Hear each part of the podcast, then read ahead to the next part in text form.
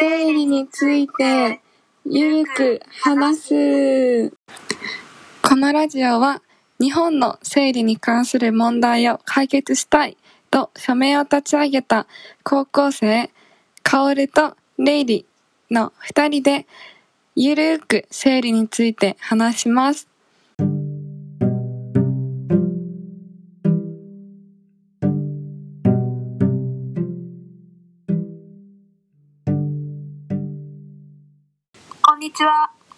学校で生理にまつわる具体的な授業をみんなで受ける機会をという署名を立ち上げたカオルです。こんにちは。東京都の公共施設のトイレに生理用品を設置してくださいという署名を立ち上げたレイリです。今回は、カオルちゃんの署名について私がインタビュー形式で深掘りをしていこうと思います。では、まずはじめに、どうしてカオルちゃんはこの署名を立ち上げようと思ったんですか？そう私はと中学生ぐらいから生理の症状がひどくてで友達とかでも生理の症状ひどい人が何人かいたんだけどその生理の症状自体が辛いっていうのもあるんだけどそれに対する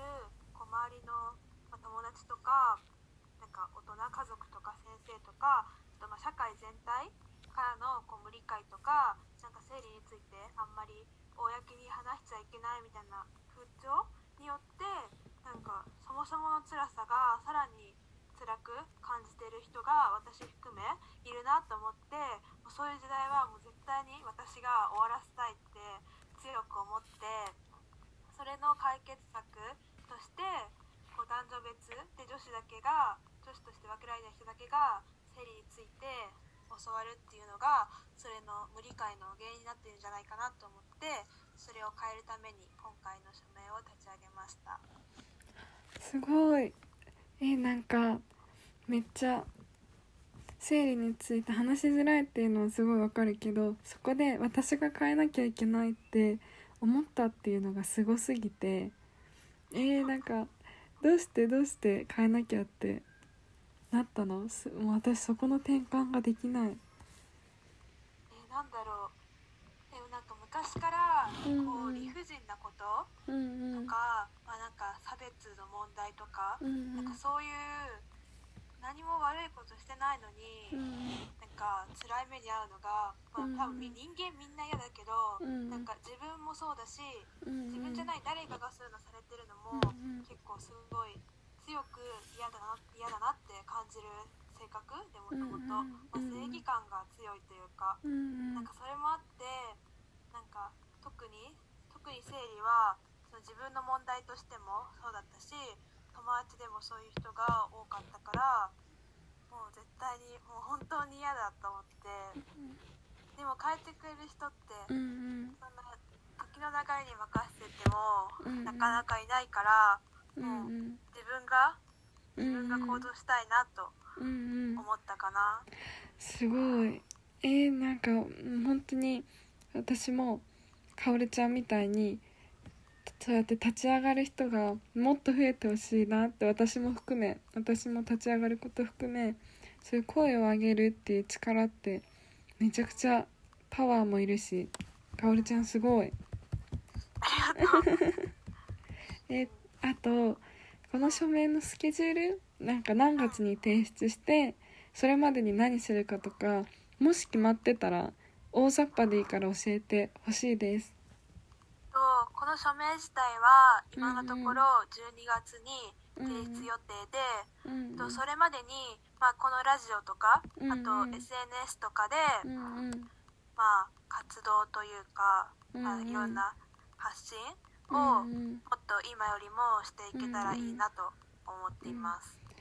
わあありがとう。えもう12月ってもう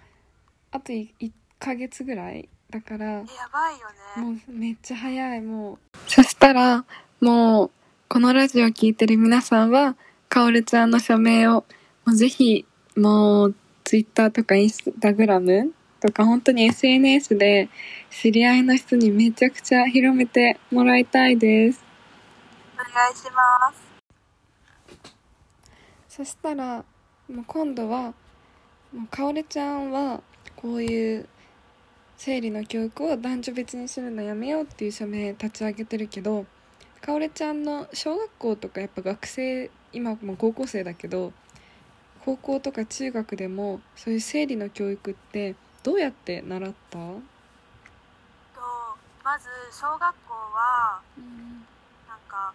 こう基本の保健の授業は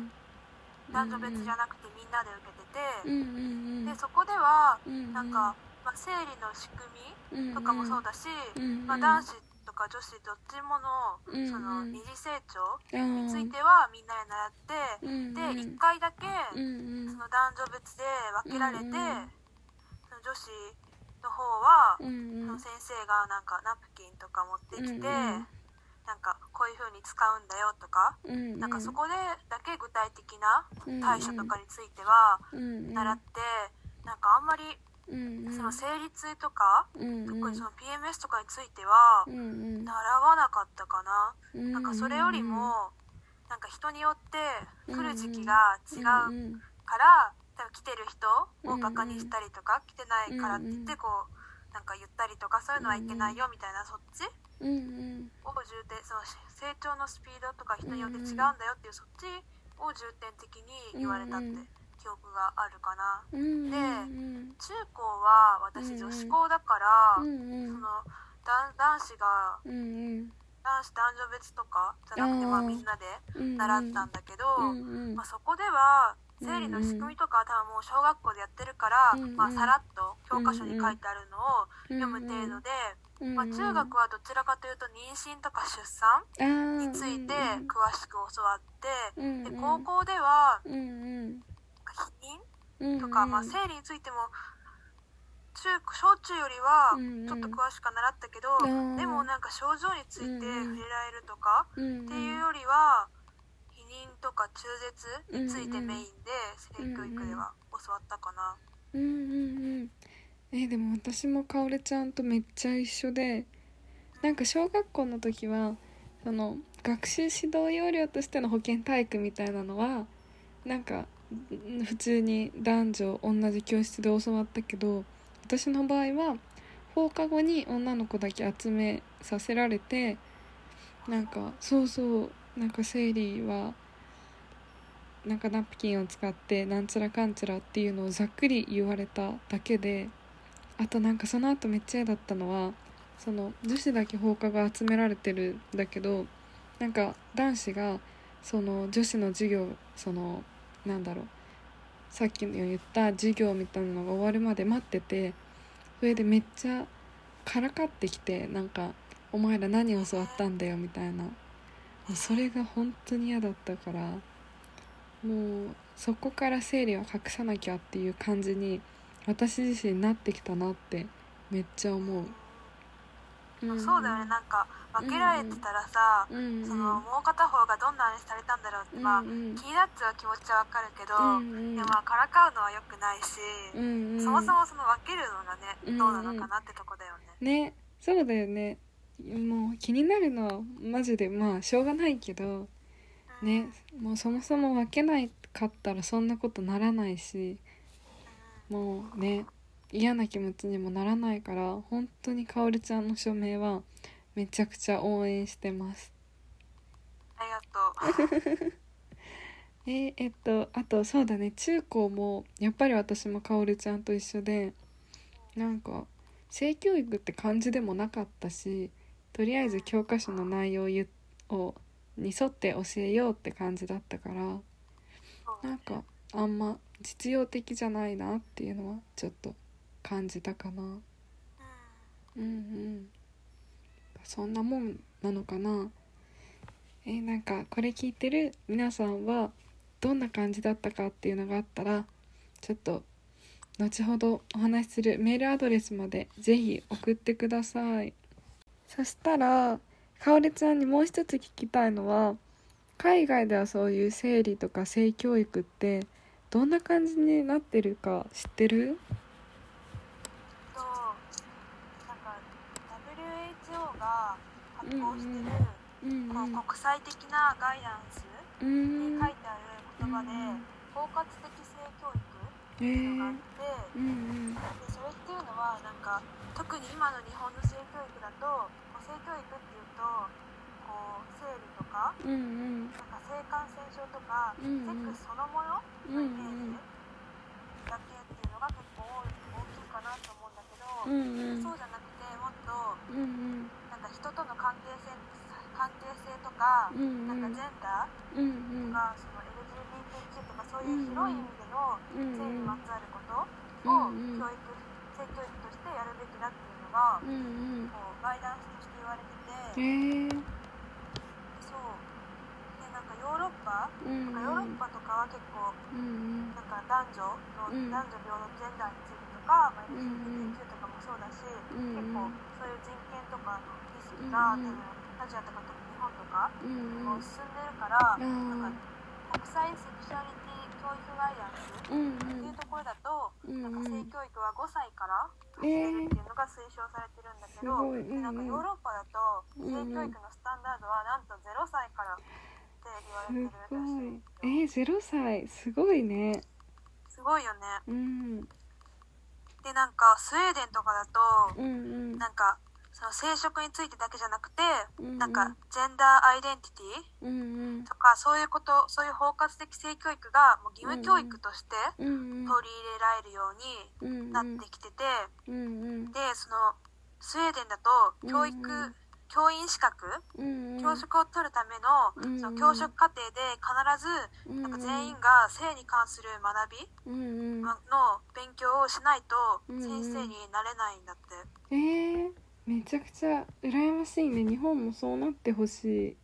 なんかうん。かなんかわかんないけどなんかうんイメージだと、うんその保健の先生とか体育の先生うんうんくらいしかうん。性教育についてうんうん。あ教える機会ってあんまりないから、うんうん。あんまり先生になる人なりたい人とかなってる人って、うんうん。そこまで学んでないんじゃないかな日本だと。うん確かに。でもう。んう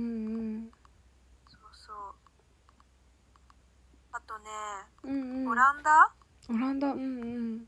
だと、うんうん。なんかルトガーズっていう、うん。なんか性教育を牽引している団体えー、がうん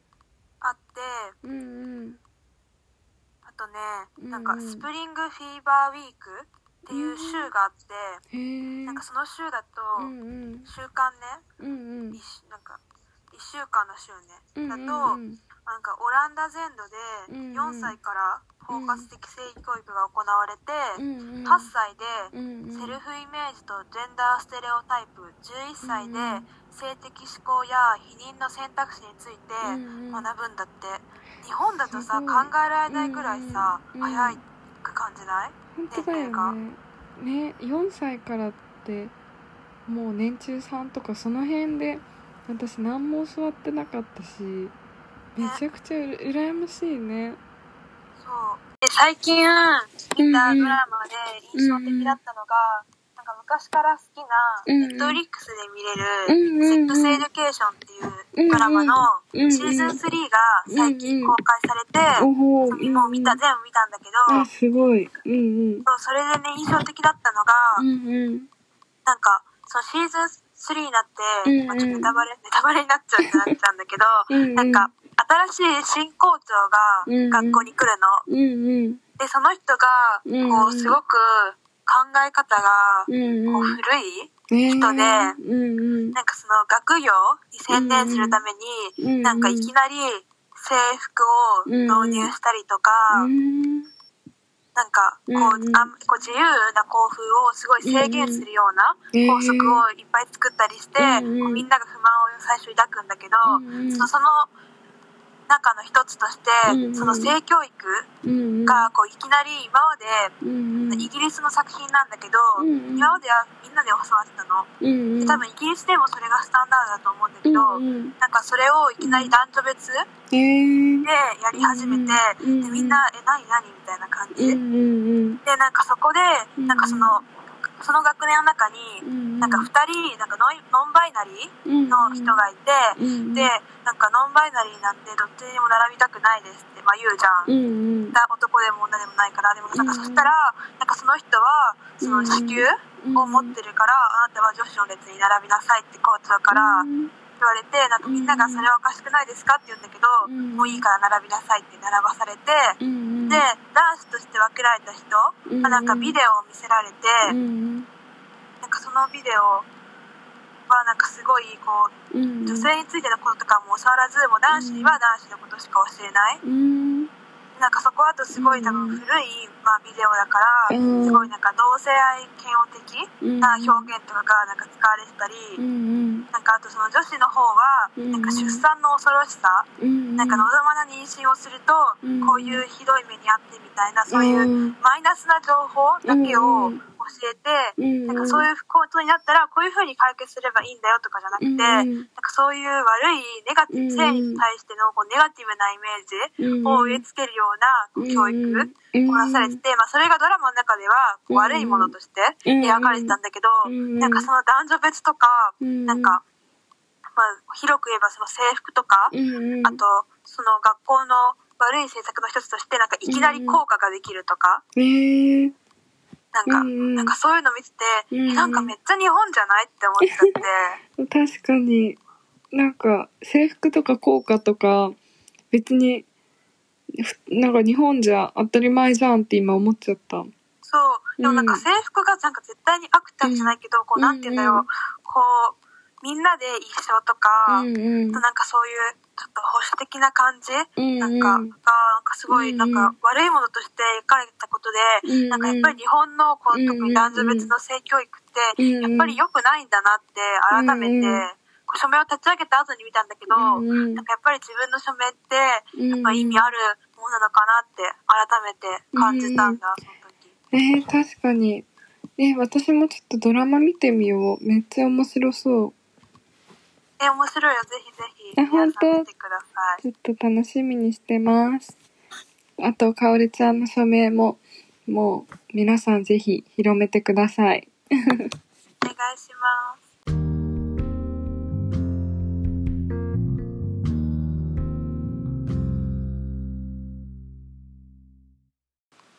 このラジオは各週火曜日8時更新です。私たちに話してほしい内容やこのラジオの感想はローマ字で生理話す at gmail.com までお願いします。次回もぜひ聞いてください。